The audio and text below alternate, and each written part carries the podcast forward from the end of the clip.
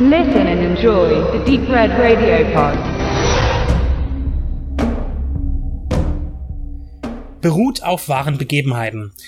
Dieser bemühte und mittlerweile verwässerte Satz trifft in The Gang Auge um Auge auf die Grundsituation Ende der 1930er Jahre zu, die sich in unserem Nachbarland abspielten. Der niederländische Ort Oss ist derart von Arbeitslosigkeit und daraus resultierender Armut gebeutelt, dass viele Bewohner einzig in der Kriminalität einen Ausweg aus ihrer misslichen Lage sehen. Das geht so weit, dass die einheimischen Ordnungskräfte mit der Sicherung der Stadt überfordert sind und die Regierung aus Den Haag eine Sondereinheit zur Verwaltung der Stadt entsendet hatten.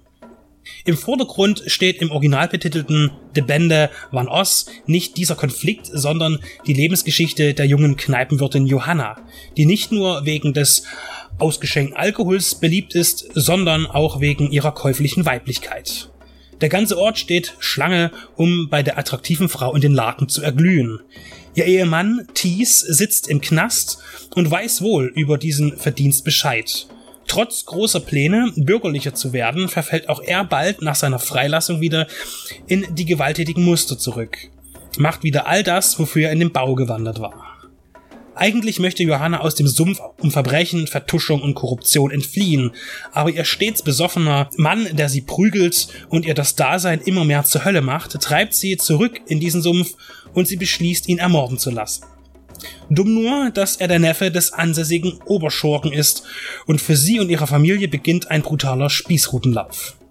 Mit dem Cover versucht man einmal mehr, einen Bandenkrimi mit Action zu verkaufen. Das mutmaßliche Thompson Maschinengewehr, welches Tease darauf in den Händen hält, wird man im gesamten Film nie zu Gesicht bekommen.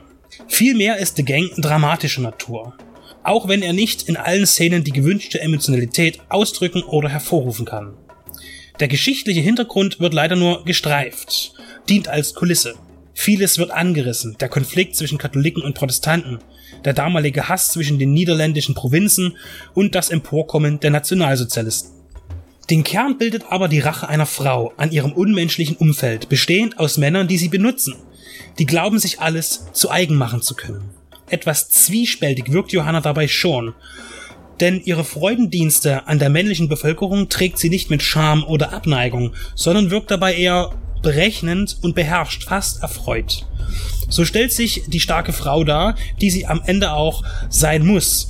Aber es beschert ihr Abzüge bei der Authentizität. Darum bemüht sich auch das Setting. Technisch ist der historisch angehauchte Stoff einwandfrei inszeniert, schweift aber aus der optischen Routine nicht aus. Muss er bei der Thematik auch nicht hätte aber geholfen. Das böse Wort solide liegt auf der Zunge und kommt auch zur Anwendung. Am Ende begünstigte der beschriebene Skandal, deren Kriminalität bis in die höchsten Kreise in Regierung und Kirche ragte, die Nationalsozialisten. Mag man den Credits glauben, so entstand aber auch aus jener Kriminalität der Widerstand gegen die Nazis in den Niederlanden. Dazu hätte sich Duvels präziser äußern sollen, um seinen Film mehr Tiefe zu geben. Klar bietet The Bende van Oss überaus dramatische Momente. Er bleibt aber in Anbetracht der noch ausgelassenen wichtigen Geschehnisse jener Zeit blass. Für diesen Film gibt es bei uns mal wieder ein tolles Gewinnspiel. Schaut einfach mal auf unserer Seite vorbei. Da könnt ihr euch dann quasi registrieren und am Gewinnspiel teilnehmen. Es lohnt sich.